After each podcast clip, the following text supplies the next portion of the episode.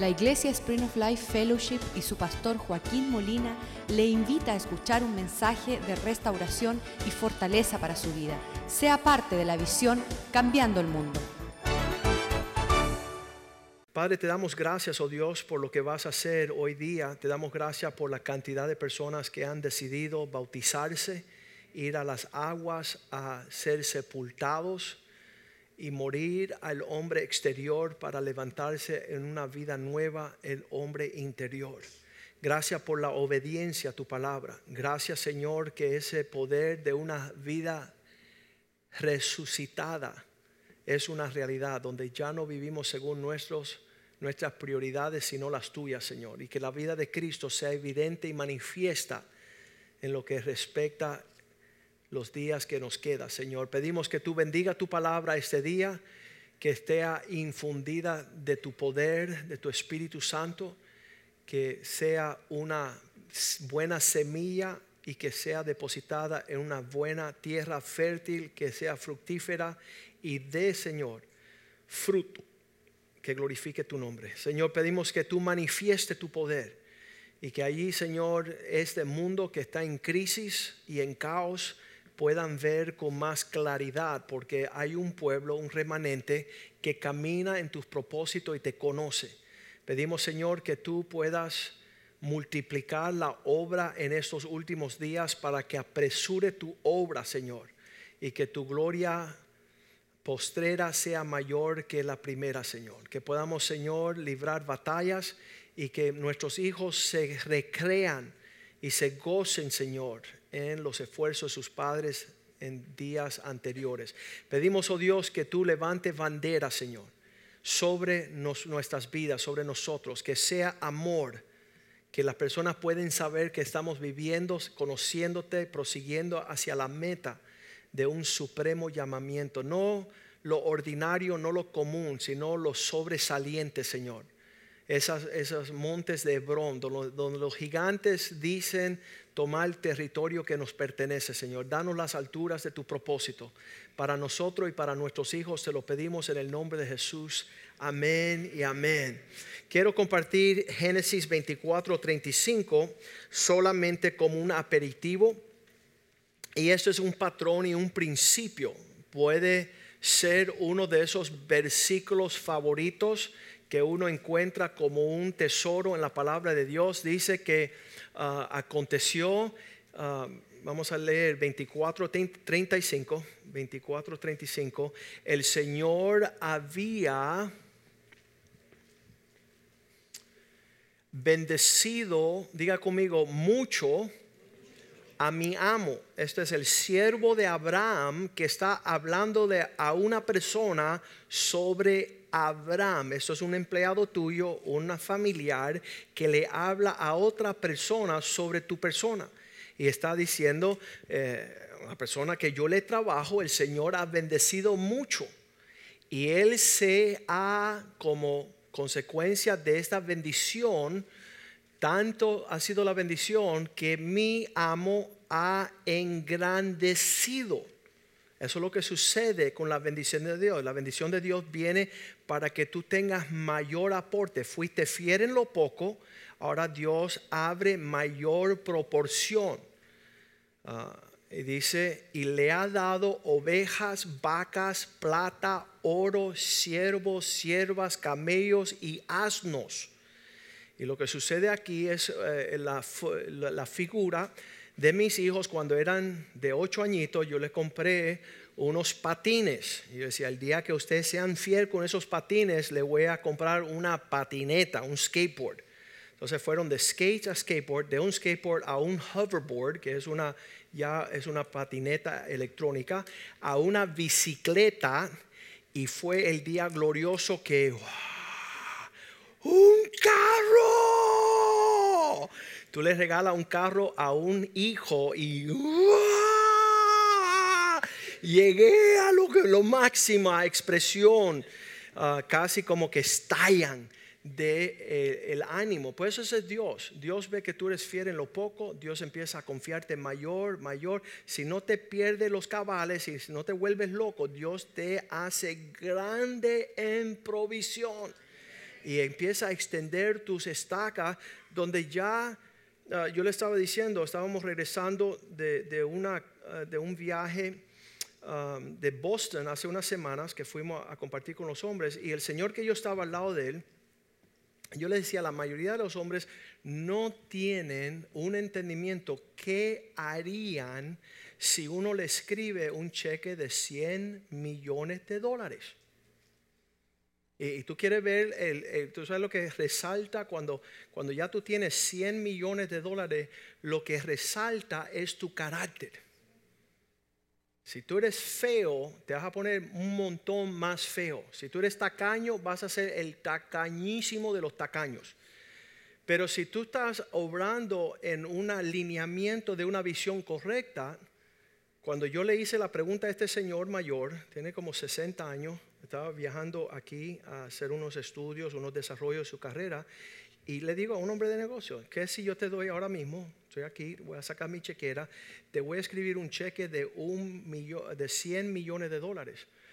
Y, él se puso nervioso y dice, bueno, ah, por lo pronto ah, me compro un perro. y decía, y él me dice eso solamente para ganar más tiempo para contestarme lo que él no tiene ni respuesta. Porque la mayoría de los hombres que viven no tienen una visión. ¿Qué harían si es que ya llegase ese tiempo? Y entonces él poniéndose nervioso dice, un perro, ¿y, y, por qué? ¿Qué harías tú? ¿Eh? En su nerviosismo él va, él va a comprobar que ni yo estoy preparado para tal decisión. Y yo le dije, yo voy a hacer lo mismo que estoy haciendo ahora con más proporción el dinero no me va a desviar. Para la mayoría de los hombres, lo primero que dejan su esposa y su suegra. Se llama el libro y me voy. Y después dejan su familia y dejan su trabajo y se van y se muda a un sector recluido y ya viven el resto de su vida en su egoísmo, porque eso resalta su falta de carácter. Pero um, yo le conté esto porque había un hombre en la primera semana de diciembre, estábamos reunidos con todas estas familias que nos invitan a, Chick-fil-A. Y había todos los que, son familias que, ministran en los Estados Unidos hacia las familias y las necesidades de familia, a hombres, a mujeres. Ah, en Chick-fil-A estábamos reunidos y conocí a un hombre que un señor le escribió un cheque de 92 millones de dólares. Ted Turner, que es un hombre súper rico, rico uh, para Ted Turner escribir un cheque de 92 millones de dólares es como escribir un cheque de mil dólares para, para cualquiera persona. No le es mucho esfuerzo, porque él es uno de los hombres más ricos del mundo. Y cuando él escribió el cheque de 92 millones de dólares y se lo entregó a este hombre, cuando habían pasado 10 años ya se había gastado el dinero y ya no hay historia de ningún fruto vigente, tangible, significante de lo que ese hombre hizo con esos 92 millones de dólares. Se esfumaron en el espacio de la vanidad y la gloria pasajera de este mundo. No tiene nada, no bendijo ninguna ciudad, ninguna familia, no pudo adelantar su propia familia, sus propios ideales, su visión, no tiene nada. Y eso me preocupa a mí que nosotros estemos levantando hombres que no tienen un entendimiento de la visión que Dios le ha entregado. Entonces, en la palabra de Dios, todo lo que Dios tiene para nosotros como su creación. La Biblia dice que el hombre es obra maestra de Dios. Nosotros no somos así un perro, un gato, una flor. No somos cualquier cosa ordinaria. No somos una cosa añadida a su creación. Somos su obra maestra a ninguna de su creación Él le dijo, hagamos al hombre a nuestra imagen y semejanza. Dios creó al hombre para que tuviera las facultades de la divinidad, que nosotros pudiéramos existir por algo más allá que nuestro presente. Le voy a decir algo y se lo dije a los hombres la semana pasada. Hay hombres que lo único que viven es por recibir mayor remuneración económica que lo único que piensa en la vida es yo quiero más. Si yo puedo tener más, quiero más, y quiero más, y quiero más. Fuera de eso no tienen otro plan. Yo tuve ah, la oportunidad de conocer uno de los hombres que vendió, yo no conozco muchos hombres que hayan vendido sus compañías. Este hombre vendió su compañía, las acciones de su compañía de telecomunicaciones por 9 billones de dólares. Parece que yo tuviera un papá, doctor Molina, por favor.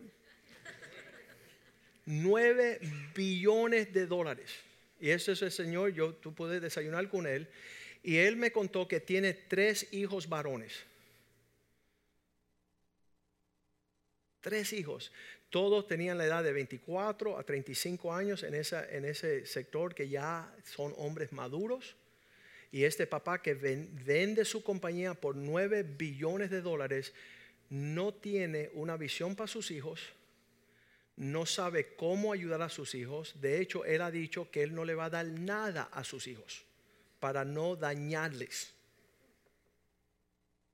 Y el, resultado verdadero es que el hombre no tiene idea ni quién él es, ni quién son sus hijos, ni qué han de ser en la tierra sin necesidad económica. Entonces lo que él hizo con su dinero, agarró una porción de su dinero y fue a la África y compró e invirtió en el café. Y él estaba haciendo cosechas del café para vender al mercado americano. Y él estaba súper animado. Dice, oh, este mes tengo 22 tiendas que van a llevar mi café al mercado. Y yo estaba con lágrimas que se me caían de, de aquí, de los cachetes, porque yo decía, qué falta de tener una visión un propósito, una visión en la vida. Esos hombres de gran ganancias y son ciegos, desafortunados, miserables. Son personas que están sumamente castradas para poder ejercer su hombría. Y, para eso yo creo que muchos de los principios en la palabra de Dios nos llevan a una preparación. ¿De qué? De hombres fuertes. Hombres fuertes mujeres fuertes, hijos poderosos, dice la Biblia.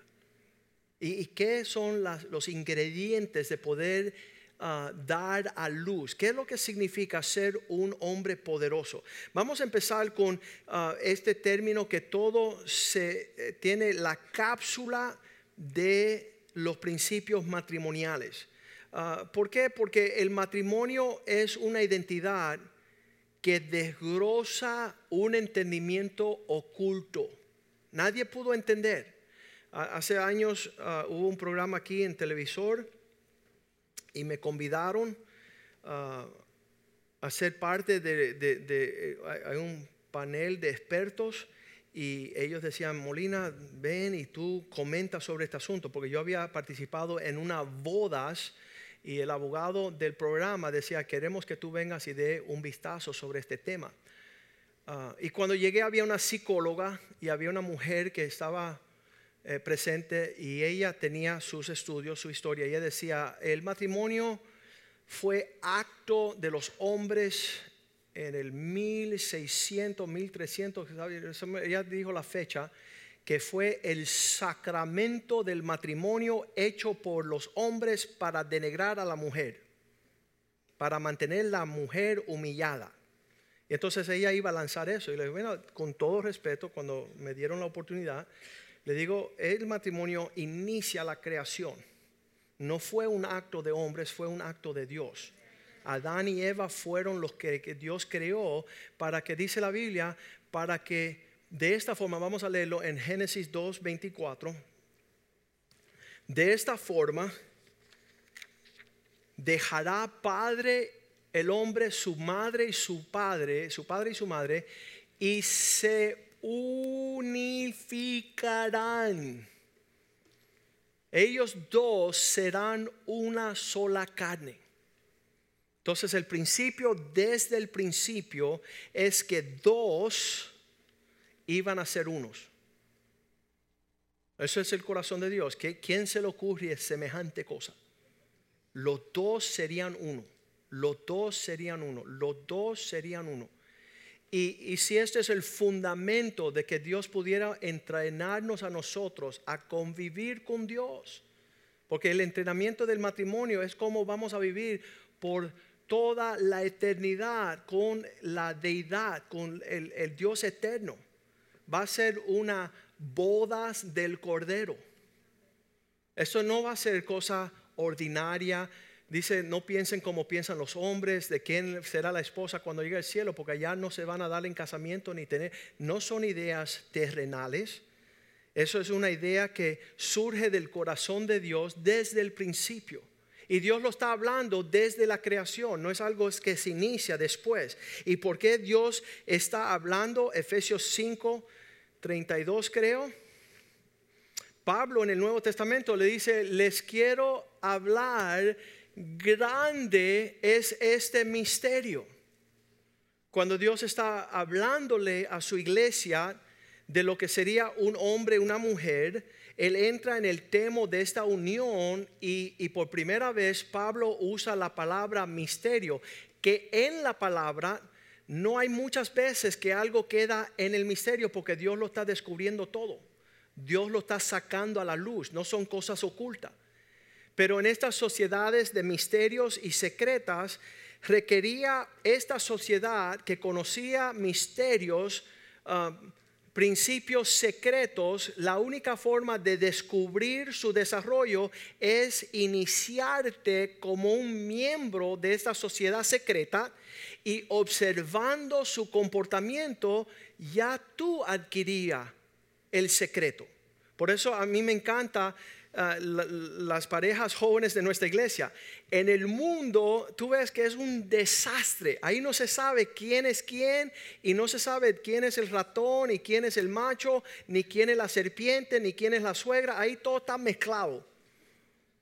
Pero cuando ellos entran al cuerpo de Cristo, se deslumbra entre nosotros que disfrutamos el matrimonio.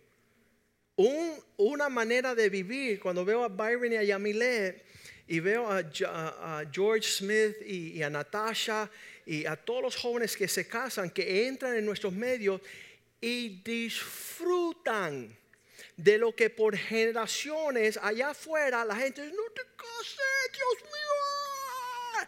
Y todo allá afuera es... Pero no, cuando uno conoce el secreto y la convivencia es un deleite, es un placer y disfrutamos. Um, y entonces Pablo está hablando de este gran misterio y él dice más, yo estoy hablando, hablando del esposo y la esposa y su, su relación al respecto a Cristo y su iglesia. Por eso la tierra de Biula, la tierra que Dios nos está invitando a entrar a poseer, es una tierra que tiene como comportamiento una relación donde los dos se hacen una sola carne. Y esto precede, escucha muy bien, está por delante de una devoción religiosa. Muchas personas dicen, oh, no me llevo con mi esposa porque no me deja ser el hombre virtuoso que Dios me llama a ser. O no puedo ser la mujer de Dios porque este denegrado, descarado, no me deja ser espiritual. No es así. Lo matrimonial es el fundamento para tu prosperidad espiritual. No es al revés, no es lo espiritual que santifica el matrimonio, sino que lo, el matrimonio santifica tu devoción. Y Malaquías 2.13 dice, por cuanto tú llegas ante mi altar y tú quieres adorarme y tú quieres presentarme y, tú no sabes que mi altar está lleno de lágrimas. Y no voy a querer entrar en una interacción entre tu ofrenda y mi persona. No quieras adorarme a mí. Porque Señor, si yo vengo con un corazón que quiero, no, no, no, no me venga con una práctica religiosa una ceremonia, un rito espiritual para que yo lo acepte de tu mano, porque no lo voy a hacer. Versículo 14, él le pide, ¿y por qué tú no quieres que tengamos una intimidad espiritual? Mas tú me dirás, ¿por qué? Y él dice, porque yo estoy atestiguando entre tu persona y tu mujer, entre la cual tú fuiste y Ah, dice, ha testiguado entre ti y tu mujer, la mujer de tu juventud, contra la cual has sido desleal. tú no estás compaginándote a convivir con este espíritu que yo te he dado para que tú puedas ser un refrigerio. Ella siendo la compañera de tu juventud, la mujer de tu pacto. Yo no quiero que tú tengas una relación espiritual conmigo cuando tú estás en un maltrato con tu esposa. Tú no eres tan espiritual. Primera de Pedro 3:7 dice, ah, esposos, velen bien cómo van a proceder. Sea ah, vivir sabiamente con sus esposas, dándole un lugar de prestigio, de honor, como un vaso más frágil, como coheredera de la gracia de Dios, de la vida, porque si eso no está en primer lugar y bien, no quiero hablar con ustedes, sus oraciones son impedidas. No quieran transar comercio espiritual de bendición, oración, adoración, cánticos, cuando están en un trato horrendo con sus esposas, por lo cual vuestras oraciones son impedidas.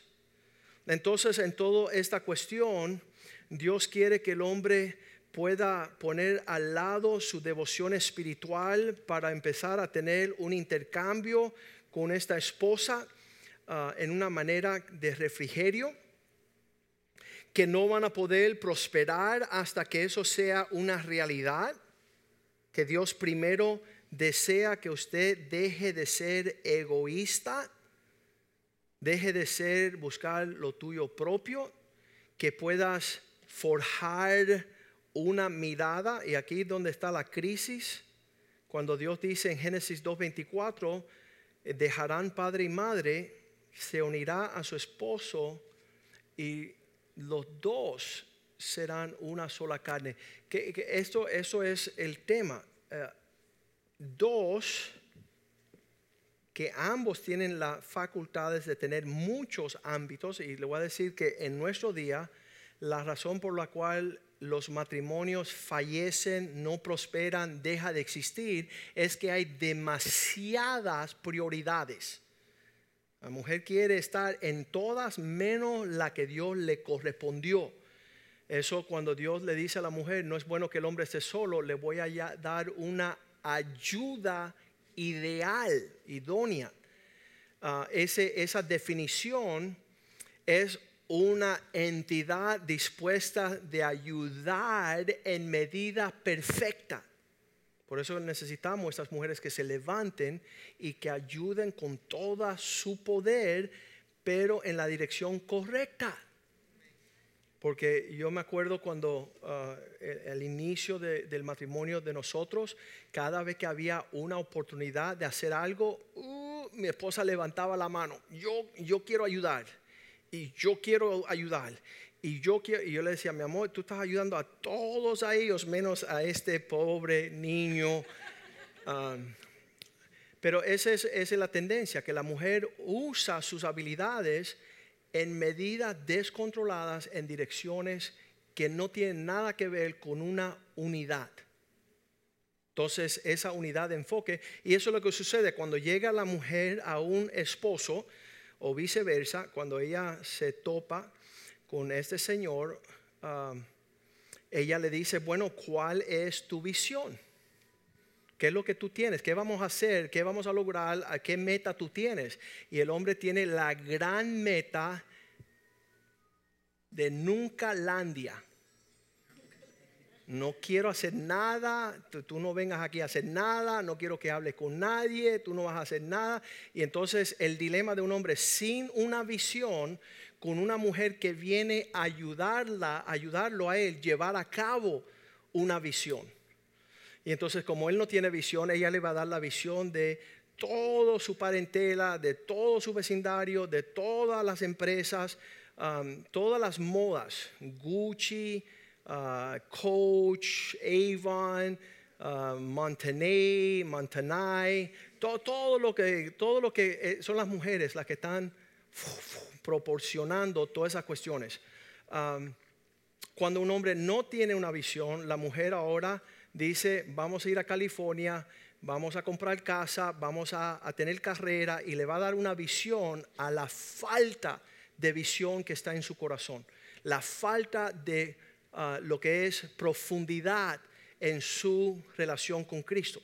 Ahora, cuando vemos eso, vemos una tragedia. Ah, estamos hablando en Primera de Crónicas capítulo 12, versículo 1, que, que en estos tiempos donde Dios está resaltando la necesidad de hombres fuertes, que no sabemos quiénes son estos personajes. Ah, cada vez que nosotros nos ponemos la camisa, ¿qué es un hombre?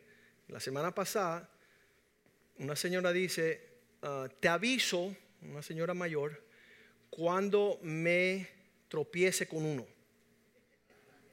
Todavía no he visto semejante calibre de lo que es un hombre. Y eso es algo actual, sucede ah, eh, a menudo. Ah, no han sabido conocer qué es un hombre poderoso.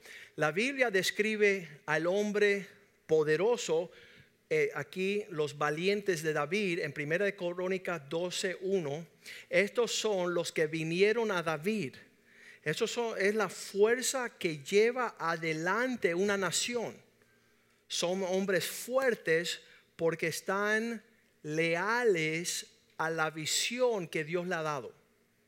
Cuando un hombre no tiene visión, no tiene convicción, le va y le viene. Le resbala como la mantequilla, como la agua en el pescuezo de un pato. Dice, estando aún encerrado a causa de Saúl, Saúl lo estaba persiguiendo, y eran de los valientes, ¿ok? ¿Qué es un valiente? Aquellos dispuestos de ayudarle en la guerra. Si tú quieres saber lo que es un hombre poderoso, es un hombre que está librando batalla. Lo opuesto a esto se llama un flojo un hombre que no está librando batalla ni dispuesto a ayudar. En inglés se usa las dos palabras de contraste, uno que está helping, ayudando, y aquel que está helpless, uno que tú tienes que ayudar. Um, si se te presenta a tu puerta un hombre que viene como un perrito perdido, que tiene la necesidad que tú lo ayudes, ahuyéntalo y mándate a correr Tú no quieres ese hombre que sea nada que tenga que ver con tu persona. No es un hombre a lo cual tú quieres presentarle a tu hija, ni quiere invitar a convivir contigo en casa. Eso se llama un flojo y realmente ah, estábamos hablando de, la actitud de estos hombres que, necesitan ayuda, quieren saber que alguien les ayude. Ah, esa debilidad es horrenda en estos tiempos. Ya, ya está establecido como regla que la mujer es la que va a estudiar, la que se va a preparar, la que va a poder llevar la carga. Ven acá, pobrecito, mira que tu mamá no te cuidó bien, yo voy a ser tu mamá y te invita a casa. hubo la historia de una policía, ella era sargento de la policía aquí en Miami, yo era abogado, tenía mi bufete y ella se presentó, yo la había conocido en la corte varias veces, le digo, me interesa, tú sabes que estás llegando aquí a la oficina, ¿quieres buscar un divorcio? Dice, no, yo soy soltera de toda la vida, soy soltera de los, hasta los 40 años, lo que quiero venir a buscarle para gestionar, pagar y librarle el divorcio a mi novio que está casado con su quinta esposa y lo voy a hacer para que yo me case con él. Y yo la estaba viendo y le dije, mira, sabes que eres bien valiente en querer ser policía como mujer, pero bien ignorante querer casarte con este necio para que tú seas la número seis de la tragedia de este flojo. Entonces, en todo esto, reconocemos que el hombre sin el Espíritu de Dios no tiene las facultades de librar batalla. Él no tiene el, el cómo, ni él tiene el entendimiento cómo ser el valiente. Entonces, la descripción de que estos eran valientes era conforme libraban batalla. Ayer estábamos tomándonos un helado estaba, yo estoy con mi esposa y otra familia, y esta pobre mujer estaba allí trabajando sus 10 horas, metiendo medio cuerpo y brazo dentro de la, del freezer ya tenía la mano y los tendones y los músculos todos congelados y, servía el helado y yo decía, pobrecita, mira, y cuando ella sale del trabajo está un mangonzón de esposo con sus tres hijos chiquitos esperando a esta pobre mujer salir de su trabajo. Y cuando él la mira a ella, que ella está alegre finalmente para reunirse con su familia, él le dice a ella, los niños quieren helado. Y ella lo miró como diciendo, cada helado, los tres niños, y dijo, y yo también. Son cuatro helados por seis dólares. Todo lo que ella había ganado en su horario de trabajo, ahora venía en mangonzón a querer que ella alimentara a los cuatro nenes, a los tres chiquitos y el mangonzón grande para darle helado a ella. Ella lo miró diciendo, yo le dije, dale su buen galletazo, por favor. Eh, ¿Sabes qué? Galletazo no se dice, es ganatón. Que le dé un bofetazo y que lo tumbe de sus reales porque no tiene idea lo que ella acaba de sufrir para salir a seguir teniendo que jalar el peso de la responsabilidad de ese hogar. Y es triste en nuestros días que en todo este misterio de conocer a Dios y acercarnos a entender lo que Él quiere, cómo los dos se hacen uno, una visión, una claridad, una convicción, un, un denuedo de librar batalla. Estos hombres eran precisos en querer ayudar. Ah, cuando el pastor Mediero me acompaña, él llega de México y, yo estoy ya sobrebrumado y, y les presento Ah, estos casos, estos fenómenos que se producen.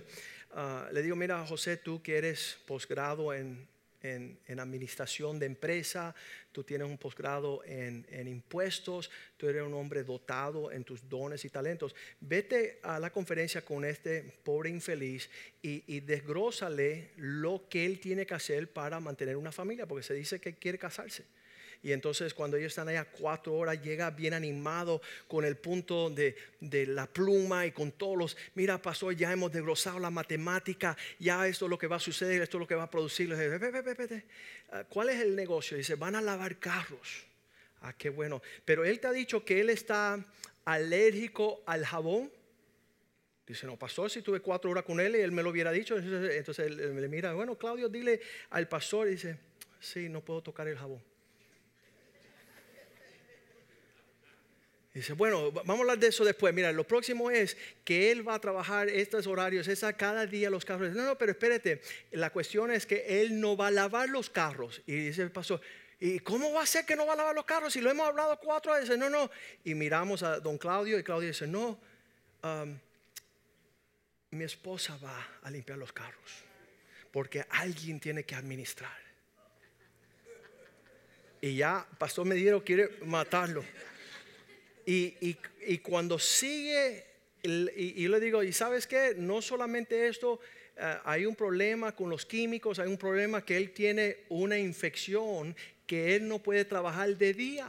Y dice, si él no me lo dijo, ¿cómo me lo va a decir? Sí, pastor, tiene que ser después de que baje el sol, porque yo, el sol me afecta la piel y me salen unas ronchitas. Y entonces él tenía todas las razones por las cuales no disparar un Chicharo.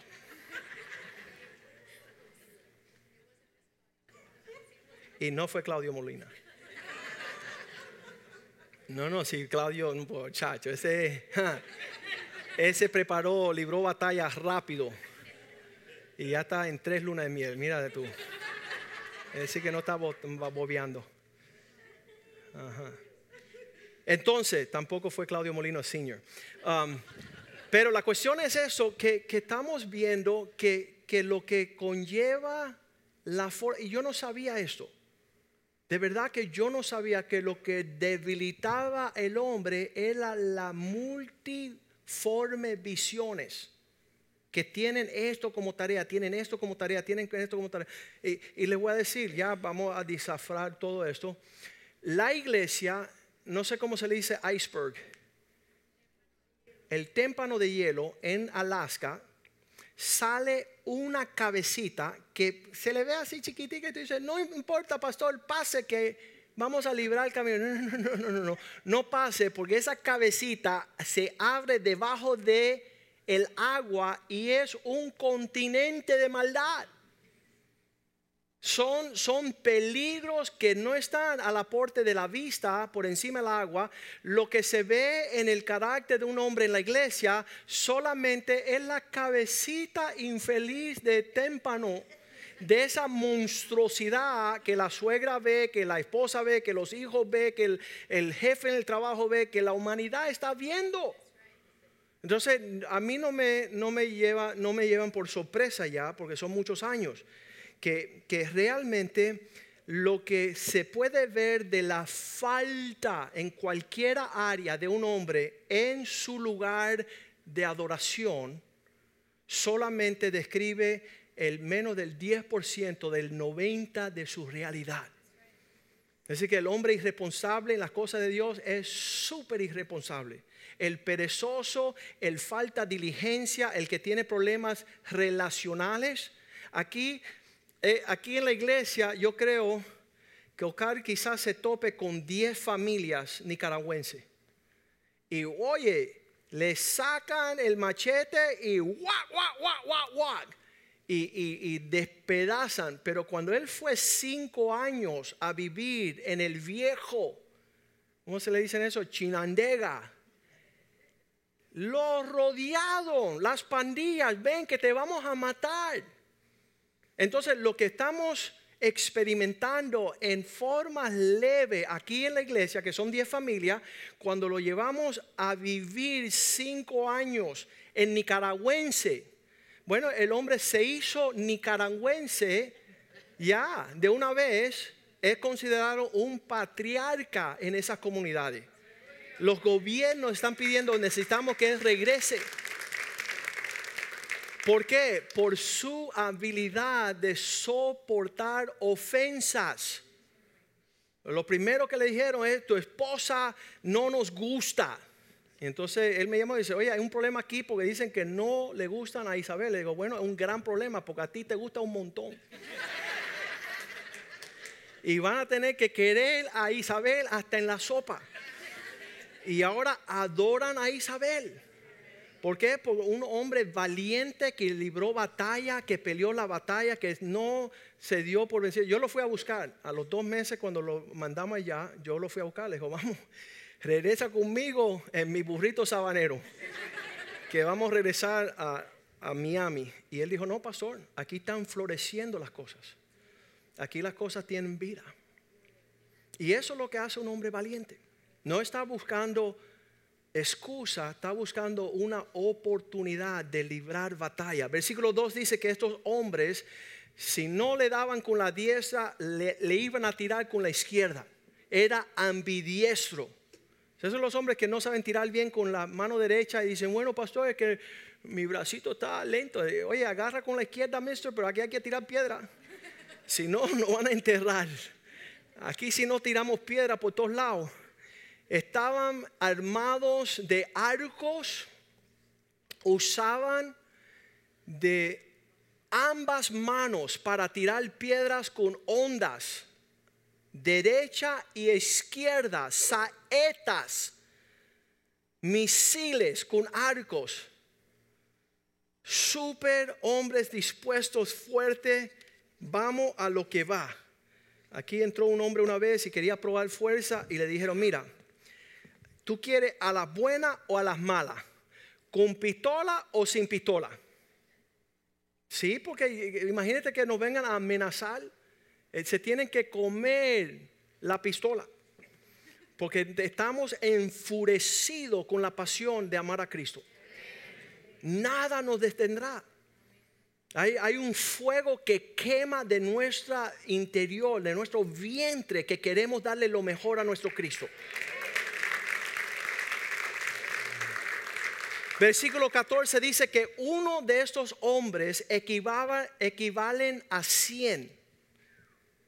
El menor de ellos, es más insignificante, podía alinear a 100 hombres a la guerra. Yo le digo a los hombres que llegan aquí que hay 100 mil hombres detrás de cada hombre. Hay 100 mil hombres queriendo ver la realidad de Dios, el comportamiento, la dedicación, el carácter, la disposición. Yo no quisiera que vinieran de afuera y yo tener que presentarle a las mujeres. Cuando llegué a Perú me hicieron la pregunta, ¿y, qué importa que la mujer sea la que libre batalla? Dije, bueno, disculpa, pero en todas las edades, cuando un país manda a las mujeres a la guerra, son unos cobardes. ¿Ustedes han escuchado de un país que manda a las mujeres a la guerra y que los hombres se queden en casa? Eso no existe. Sería una vergüenza que el hombre fuera a la casa de la suegra amamantar a sus hijos y la esposa saliera a librar batalla. Un día llegó un pastor y dice, mira, vamos a mandar a nuestras mamás, él dijo así, vamos a mandar las mujeres al Medio Oriente, eh, después de las torres gemelas y todo eso. Y le digo, ven acá, fulano, ¿a quién tú vas a mandar? ¿A tu mamá, tu esposa, tu hermana o tu hija? Dice, no, no, no. No, entonces si tú no vas a mandar las tuyas, ¿cómo tú tienes las facultades de reclutar mujeres que no es tu mamá, no es tu esposa, no es tu hermana, no es tu hija, a ir al Medio Oriente? Tú estás loco. Pero estamos en, ese, en esa era, estamos en esa generación, falta de hombres valientes. Entonces ahí David dice, estos hombres, uno tenía cargo a 100 y el que tenía mayor aporte, su presencia equivalía mil hombres detrás de él siguiendo su ejemplo. Siguiendo su ejemplo. ¿Sabes por qué la iglesia no se llena de hombres? Porque nadie te está siguiendo. ¿Sabes por qué no te están siguiendo? Porque eres un flojo. ¿Sabes por qué eres un flojo? Porque no estás librando batalla. Tú no estás peleando por tu prójimo, por tu em, eh, el que trabaja contigo, con, con tu primo, con tu sobrino. Tú no estás ayudando a nadie. Mira, difícilmente te libraste tú. Y eso obviamente es el inicio de nuestra vida en Cristo. Estábamos derrotados. Yo, no sabía ni que era un hombre cuando me entrego a Cristo ni tenía facultades para ayudarle a nadie. Todos los corrompía, nos íbamos a, hacer cosas necias, éramos unos tontos. Yo veo a mis hijos menores de 22 años. La semana pasada me dice el hijo, papá, no se preocupe la prédica el domingo, yo voy a compartir.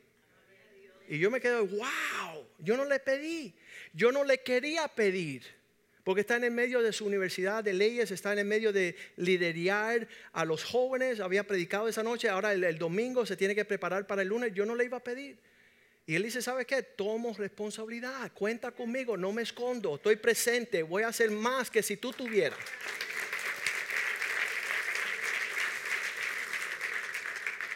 He citado a los jóvenes de esta iglesia, ¿están listos para librar batalla? No, pastor, no estamos listos. ¿Están listos para pelear las batallas? No, no estamos listos. ¿Y qué están haciendo? Están bobeando. Y sabes que cuando le presento a su esposa, le dice, mira, este es el bobito que tú me pedías, aquí está. Lo único que ha hecho los últimos cinco años es bobear. No tiene responsabilidad, no tiene peso, no tiene madurez, no tiene consistencia, no tiene carácter. No ha ayudado a nadie a librar batalla. No hay quien él le pueda servir como ejemplo. El menor de ellos, 100 hombres le seguía, el mayor, mil hombres le seguía. David en el versículo 17 les los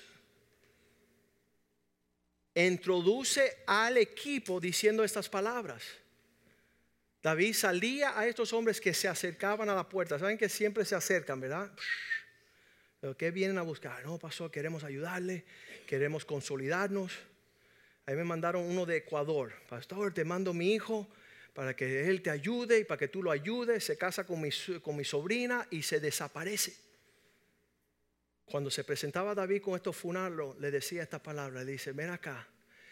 Si habéis venido a esta familia, a este equipo, con un corazón de paz para unirte a la visión que tenemos, ayudarme y que tu corazón sea unido con vuestros corazones, mas sí es para entregarme a mis enemigos, debilitarme. Si tú vienes acá a traer caos y confusión y desalumbramiento y, que se piensa quiere ser papá y quiere ser hombre y, habla de la familia, que, que si tú vienes a sembrar cizaña sin haber iniquidad en mis manos, yo no te estoy estorbando para nada. David decía, yo no estoy metiéndome en tu vida, pero ya que tú quieres integrarte a esta si tú no vienes con un corazón recto, que lo vea el Dios de nuestros padres y Él haga de usted un juicio. Dice que Dios lo vea de nuestros padres y lo demande. Significa que Dios sea el que haga justicia. Versículo 18, este hombre se levanta y dice, lleno del Espíritu Santo. Las personas llenas del Espíritu Santo que traen confusión son endemoniados. El Espíritu viene para traer claridad, certeza, confirmación. Entonces el Espíritu vino sobre Amasí, Amasaí, jefe de los treinta, y dijo, por ti, oh David, por Jesús y contigo, oh hijo de Isaí, conocemos tu trayectoria, conocemos tu vida, conocemos tu linaje. Abigail sabía el llamamiento en la vida de David y sus hombres. Pues también tu Dios te ayude y David los recibió y los puso entre los capitanes de sus tropas.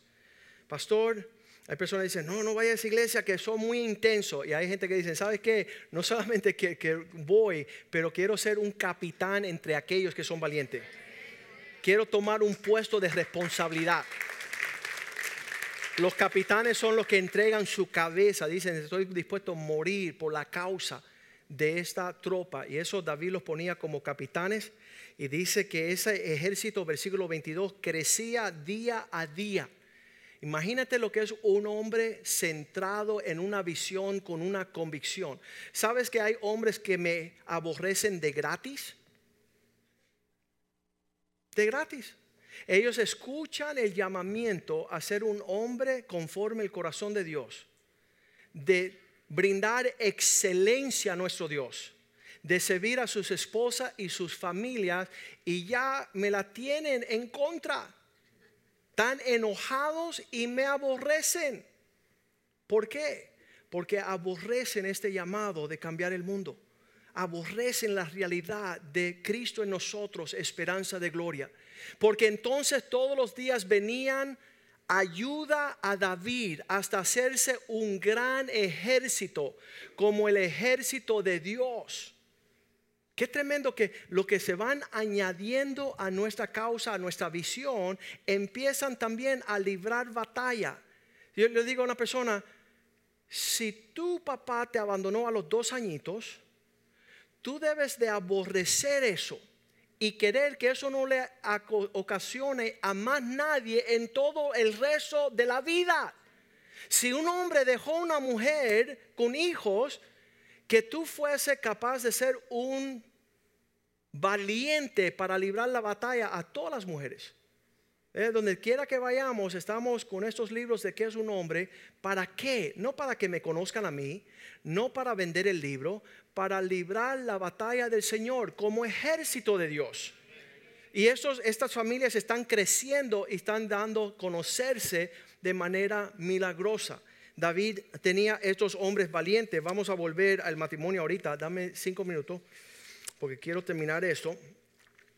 Tal y cual, versículo 32 dice que los hijos, y eso es lo, fabuloso de mis hijos, cuando un hombre fuerte está enfocado en su visión, librando batalla, peleando, sirviendo a su esposa, sus hijos captan rápidamente. Los hijos de Isaacar eran 200 príncipes que estaban sobre ellos. Dice, entendían los tiempos.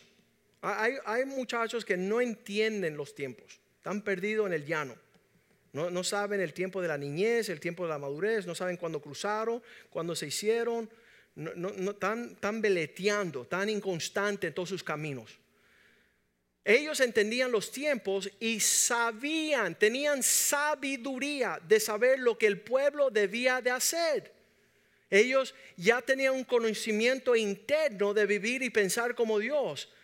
Ellos tenían el mando, el liderazgo de todos sus hermanos. Eh, en, los últimos tres años me ha hecho más ligera la carga con Nicholas, Joshua y Brandon. Porque ellos, ya, yo no tengo que dar más consulta ni consejería. Ellos agarran a una persona y le trazan así el filete, lo dejan así fileteado. Ya cuando me caen en la mesa, le digo, ya todo lo que te digo, ok, ok, Dios te bendiga, no lo hagas más. Porque ya mis hijos han metido ya todas las herramientas y me han hecho el camino más ligero que yo no tengo que hablar. Yo le digo, ya hablaste con Nick, ya fue. Y si le pongo a Geraldo, ni se diga. Cuando llegan así bien difícil, bien así, bien zapicado, le digo, no, no, ven acá. Gerardo, dos minutos, por favor. Pásele, cuando mami iba a la carnicería, de joven agarraba la palomilla y dice, pásamelo por la máquina dos veces. Y yo le hago así, pásenlo por Gerardo dos veces ya. Y ya cuando salen, salen mansitos, salen, salen suavecitos, se pueden tragar. Ah, pero eso es lo que está sucediendo aquí. Nuestros hijos, el Brian Alvarez, que son los hijos de, Humberto y Lorena, es un príncipe. El Michael de Fernanda, qué tremendo. Son muchachos que yo no sé las conversaciones que puedan tener, pero yo estoy, yo estoy deseoso. Yo decía a mis hijos, yo lo único que quiero cuando sea viejito es ir en la parte de atrás en el carro así, ustedes me tapan con una frana y déjenme escuchar sus conversaciones porque me voy a deleitar de lo que sale en sabiduría, en gracia, en confianza, en certidumbre de estos hombres valientes que son criados en el Espíritu de Dios, conocen a su Dios, no están veleteando. Yo estaba diciendo, a la luz de tres últimas películas, en las últimas tres décadas, generaciones, es Batman, que es esa figura negra del príncipe de las tinieblas, Batman, Está Star Wars, la guerra de las galácticas, que Luke Skywalker y Darth Vader. Lucas, soy tu papá. Bueno, bienvenido a... qué, qué bueno que llegaste ya, que estoy viejo y estoy de campeón del universo. Gracias, papá. Y, la última es Harry Potter, que es un huérfano también criado sin, sin, papá, que tuvo que entender. Y hay un descubrimiento, quién yo soy, quién es mi papá, qué es la familia, y todo el mundo ahí pegado como hormigas. ¿Sabes qué? Cuando tú estás en relación con tu Padre Celestial, no hay complejos, ya no hay incertidumbres. Hay una confianza, hay un poder, hay una certeza. Cuando llega la mujer, tú le dices, hey bruja, sal caminando o bienvenida virtuosa, vamos a cambiar el mundo, pero no va a haber dilema, no va a haber cosas raras ni, tragedias. Y estos hombres se prepararon para ayudar a David, versículo 38. Todos estos hombres valientes estaban, dice, de guerra, dispuestos para guerrar, vinieron con corazón perfecto a Hebrón no tenían más traumas para poner a David por rey sobre todo Israel. Tenía eh, el deseo de ver a Cristo reinar en la tierra. Asimismo, todos los demás de Israel estaban de un mismo ánimo para poner a David por rey. Todo en un mismo sentido. Versículo 40 empiezan a traer sin número de provisión. Toda esta provisión dice que ellos venían de lejos y traían ah, víveres en asno, traían ah, ganado, camellos, mulo, bueyes, ah, provisión de harina, tortas, higos, pasas, vino, aceite y bueyes y ovejas en abundancia porque en Israel había alegría. Semana pasada se reúnen dos hombres que nacieron en esta casa los dos ya han prosperado a niveles millonarios, ¿verdad? Tienen provisión. Están consultando ahí. Papá Dios me lo deja ver. Oye, después de tantos años y que hemos prosperado, yo quiero participar, pero no sé hasta dónde.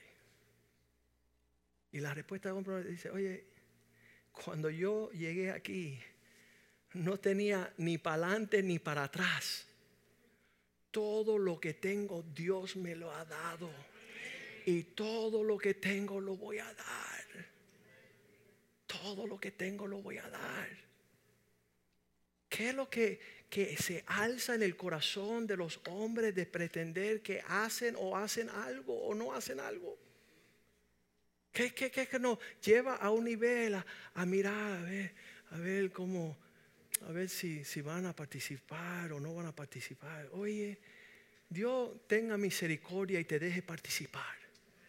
Dios tenga misericordia y te dé una actitud donde tú te puedas desprender de tus talentos, de tu tiempo, de tus tesoros, para que tú te puedas, como dice eh, Pablo decía, yo me estoy derramando como un, una ofrenda de, de desprender todo lo que soy para el bienestar de todos los que están en esto para ver si alcanzamos algo mayor que lo que se ha alcanzado en tiempos previos las mujeres en el Génesis 24 la misma disposición. Si van a poder participar en lo que Dios tiene, tienen que tener singularidad de visión. Y empieza con decir, ya no quiero más nada que la prioridad de mi esposo. Si yo no logro que mi esposo sea campeón, nunca voy a ser útil en la obra del Señor. Yo me he puesto a ayudar a este hombre a sobresalir, a, a poder alcanzar lo que Dios tiene para él, en un entendimiento, en un logro. Génesis 24.1, ya Abraham de edad avanzada, Dios lo había bendecido en todo. Y ahora lo que restaba es buscarle una esposa a su hijo. Me encanta que versículo 2 él llama a su siervo y le dice, júrame. Él, él dice que el siervo más antiguo de su casa, versículo 2. Criado suyo, el más viejo de su casa, el que llevaba más tiempo y era el que gobernaba en todo lo que él tenía. Pon ahora tu mano debajo de mis mulos, haz juramento que vas a buscar una esposa para mi hijo, versículo 3, y no la vas a tomar no tomarás para mi hijo mujer de las hijas de los cananeos. No puede ser una mujer que tiene otro deseo de alcanzar. No puede ser una mujer que tiene un ídolo.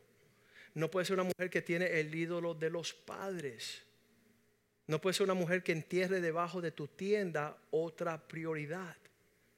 Tiene que ser una mujer dispuesta a olvidarse de su padre, de su parentela, de poder captar. Una mujer que diga, tu Dios será mi Dios, tu pueblo será mi pueblo, donde tú vas yo iré, donde tú mueras yo moriré, tu casa será mi casa. Una mujer desprendida de todas sus malcriadeces. ¿Quién hallará tal mujer que no sigue con el trauma de sus padres encima de sus hombros?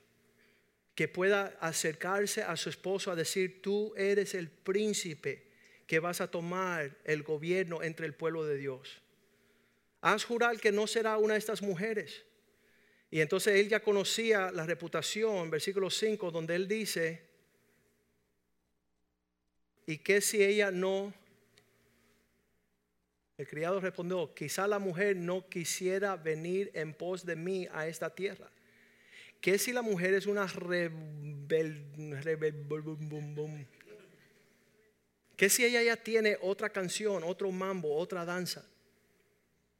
Ella no va a querer venir. Ella no va a querer los intereses de la prioridad de la casa de mi Señor.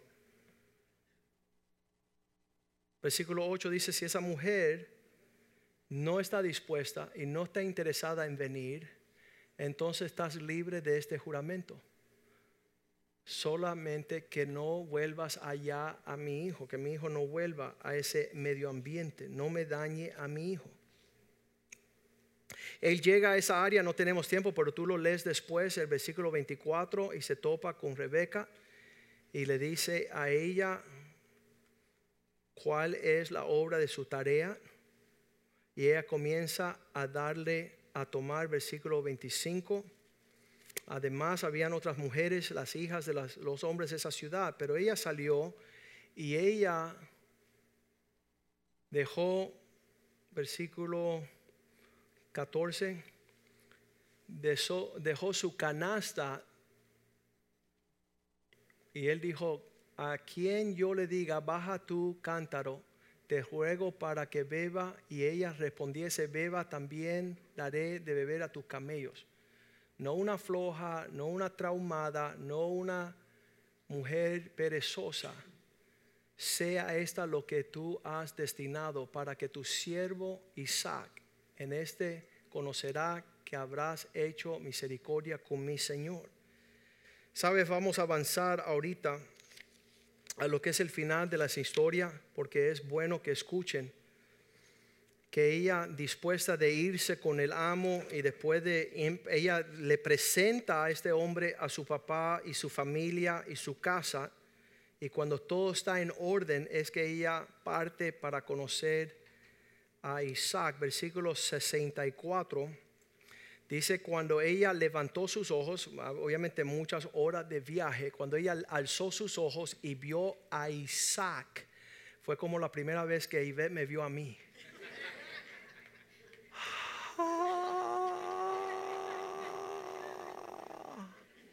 Pero no antes de sentir la presencia, porque hubo así como un torbellino. Y decía, ¿por qué me siento tan liviana?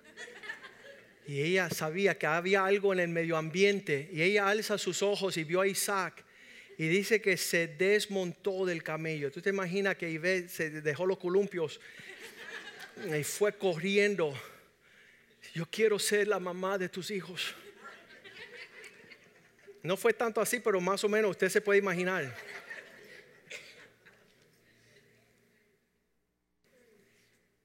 El destino. Si ella hubiera mirado para allá a ese eh, galán, a ese príncipe, hubiera seguido con su chambelota y jugando con su muñequita, ya ahí yo hubiera sabido que no era la mujer. Pero cuando ella estaba dispuesta y tiró su muñeca y su chambelona y salió corriendo en pos de mí, ya yo supe una mujer dispuesta a dejarlo todo para seguirme. ¿Verdad, Clarita? Clarita le gusta. Yo voy a llamar a Claudia para que diga el resto de la historia, porque ella la sabe bien cercano, cómo Ivette se enamoró. Así fue una cosa grande. Que esa sea su experiencia. Descendió del camello, versículo 65. Pues ella le dijo al siervo, ¿quién es este varón? Me acuerdo como si fuese ayer. Ese grito de, ¡Ah! viene por el campo hacia nosotros. Que quien semejante, si tuviera Alex ella digo muñecón. Así dijo Yamima de el muñecón. Y no era de hielo, no, era de chocolate. Qué semejante hombre que cause que una mujer diga, ¿sabes qué? Veo la pasión que tienes por Cristo, veo tu deseo por honrarlo a Él, veo tu, te desvive por servirle al que ama mi alma. Tú eres el, máximo, tú eres el, el alfa varón, tú eres, tú eres la expresión de todo lo que Dios forjó para, para unirme. Y dice, y el criado había respondido, este es mi Señor. Ese es que yo le estaba hablando. De él se trata el tema, de, Cristo. Cuando Él se aparezca, todo lo que estamos haciendo que, que no es digno de Él, ahí todo se va, se, va a echar afuera. Este es mi Señor. Ella entonces tomó el velo y se encubrió y se acercó a Él. Es súper importante que nosotros tengamos singularidad que dos personas tengan realmente la actitud de decir, ¿sabes qué? Todo lo que yo puedo pensar y todo lo que yo sé y mi experiencia, la casa de mi padre, todo lo doy por basura para alinearme a tu visión. ¿Cuál es tu visión? Obviamente vivimos en una generación de los hombres. la única visión que tenemos es la que Dios nos ha dado. Es la única. Entonces te pone a, a pensar lo que sería salir buscando ah, un semblante de, algo que no existe. Caminar a la luz de lo que Dios nos ha descubierto, lo que Dios nos ha mostrado. Ah, esta semana estuve hablando con el pastor GF y decía, sabes, desde que conozco tú tienes un enfoque láser. Hemos visto gente hacer, brincar, saltar, venir, proclamar, decir, y tú sigues ahí en meta de algo que Dios te va a librar batalla. Vas a alcanzar lo que Dios te ha mostrado. Y eso es lo que fue desde el principio. Desde hace 20 años Dios nos dio una visión. Y, hacia allá, ah, y le doy gracias a Dios por mi vida, por mi esposa, por mis hijos. Ah, obviamente que mis hijos biológicos no fueron lo que pudieron, eran chiquititos. seis meses, un añito, estaban creciendo. Nuestro temor era que ellos no pudieran captar Ah, cuando mis hijos espirituales, el pastor Kenny, pastor Rivera, ah, José Palma, le digo, la única forma que mis hijos van a recibir de lo que nosotros estamos viviendo como realidad es que ustedes se lo imparten. Que ustedes le hablen a mis hijos. Y por cinco años el pastor Kenny fue el pastor de ellos ah, en, en, esta última trauma de su adolescencia y él pudo derramar sobre mis hijos lo que le fue derramado sobre él en su adolescencia. Súper poderoso. Pero, lo más fuerte que nos hace tan tenaz es la singularidad de nuestra visión. Han pasado gente aquí, han pasado ah, y todo han hecho y han dicho y han qué sé yo. Y nosotros hemos persistido hacia donde Dios nos está llamando y replicando hijos espirituales donde si ellos se topan con uno de los hijos de esta casa, ellos van a saber. No lo van a poder negar que son hombres diestros para la batalla. Hombres valientes, hombres dispuestos a, derramar su vida por sus esposas, sus hijos, sus familias. Aún los últimos que llegaron tienen un denuedo tremendo. Vamos a ponernos de pie. Acuérdense que, el mensaje hoy es: los dos serán una sola carne. Que en estos principios del matrimonio se encuentra la joya, el tesoro secreto de ser lo que Cristo está buscando en su esposa. Está, en, esa, en esa cercanía, una intimidad. Y después lo opuesto es tener un sinnúmero de metas donde tú no sabes si vas, si vienes, si te acompañan, quién es, quién no es. Ah, súper importante que nosotros tengamos claridad en estos asuntos. Vamos a alabar un poquito al Señor y darle gracias por su bondad. Ah, tenemos, ah, estamos festejando muchas cosas, la celebración ah, de bebés que están llegando a, la casa. Dios está peleando, librando batalla para nosotros en, en, áreas de empleo, de ingresos. no nos damos por vencido de que aquel que comenzó la buena obra la terminará y que nosotros seamos más prestos a, entender cuál es este, esta jornada, este caminar. cada día ah, enfocándonos con mayor claridad sobre esta visión. Hay personas que están aquí 20 años y dicen, pastor, ya ha llegado el tiempo, hemos decidido, nos vamos a ir. Y, le digo, ¿a dónde? ¿A hacer qué? ¿A, a buscar dónde? ¿Qué, qué, qué van a hacer? están buscando al azar, no son flechas en manos del valiente. No se le pueden tomar a las manos y guiar hacia una prosperidad en su rebeldía. Vamos a cantarle al Señor y, buscar que nosotros nos podemos deleitar uh, en el cumplimiento de todo lo que Dios está haciendo este año, en su invitación a que entremos con Él a la tierra de Viula uh, y, y que esa tierra desprenda los frutos lo estaba predicando mi hijo la semana pasada, que los frutos sean videntes, tangibles, que no estamos hablando de higueros y de olivos y que esté a, espina y abrojos, que no exista nada para ofrecer la realidad de nuestra vocación y nuestra profesión. Cantémosle al Señor. Aleluya, Jesús. Este.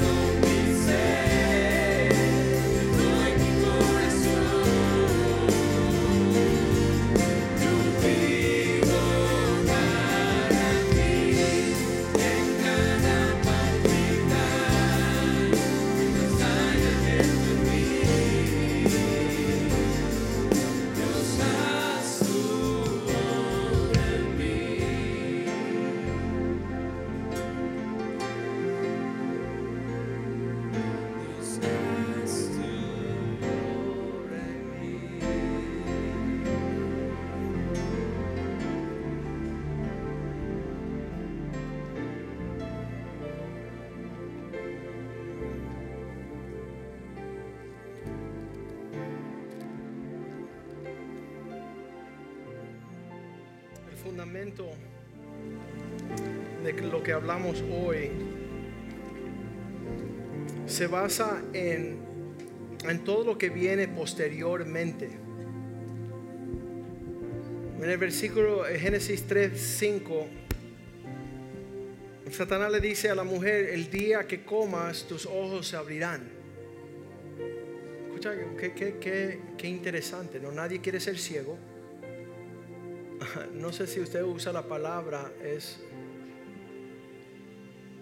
ojo y el que le gusta siempre estar con el ojo metido se llama qué? Ojo con. Yo no sé cómo se llama esa palabra. ¿Eh? ¿Es una mala palabra?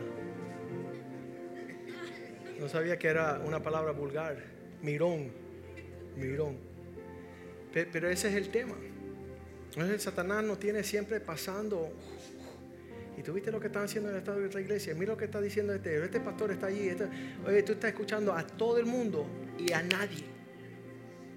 ¿Viste, viste el, misterio de los últimos días?